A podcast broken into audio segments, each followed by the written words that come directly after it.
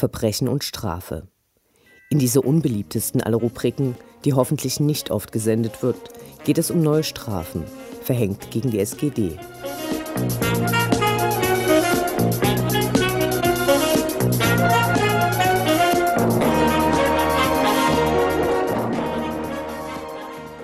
Weit nach Saisonende, am 15. Juli, verkündete der DFB die letzte Strafe für Dynamo. 20.000 Euro wurden fällig und brachten die SGD auf den zweiten Platz der Strafentabelle der dritten Liga, den bis dahin Rostock belegt hatte. Die Strafe gab es für zwei versuchte Einlassstürme, tätliche Auseinandersetzungen mit Polizei und Ordnungskräften, das Abbrennen von Pyrotechnik und gegnerischen Fanutensilien sowie das Zeigen von Bannern mit verunglimpfenden Inhalten bei insgesamt sechs Spielen zwischen dem 2. März und dem 7. Mai 2016. Schlimmer als die Geldstrafe, von der 7000 Euro in Sicherheitsmaßnahmen investiert werden können, ist die ausgesprochene Bewährungsstrafe. Sollte es bis zum 30. April 2017 zu einem schwerwiegenden Wiederholungsfall kommen, wird der K-Block für ein Spiel komplett gesperrt, inklusive Zaunfahnenverbot. Lediglich die letzten drei Spiele der nächsten Saison würden nicht unter die Bewährung fallen. Welle 1953 befürchtet, dass diese Strafe eher früher als später kommt, vor allem da schwerwiegend durch den DFB definiert und interpretiert wird.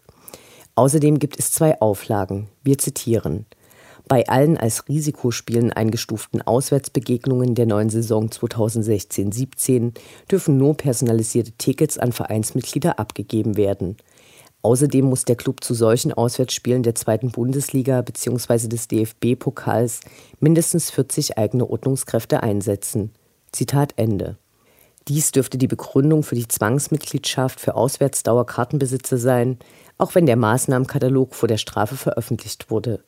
Interessant wäre zu erfahren, welche der Partien denn nicht als Risikospiele eingestuft werden. Auffällig beim Blick auf die Strafentabelle der dritten Liga in der letzten Saison ist, dass sich die acht Vereine auf dem Gebiet der ehemaligen DDR unter den ersten neun finden. Einzig Münster, in den vergangenen Jahren häufig Spitzenreiter, schaffte es vor Chemnitz und Erfurt auf Platz sieben. Besonders hohe Strafen gab es gegen Magdeburg und Rostock, bei denen der DFB aber hohe Beträge für Sicherheitsmaßnahmen verwendet wissen möchte.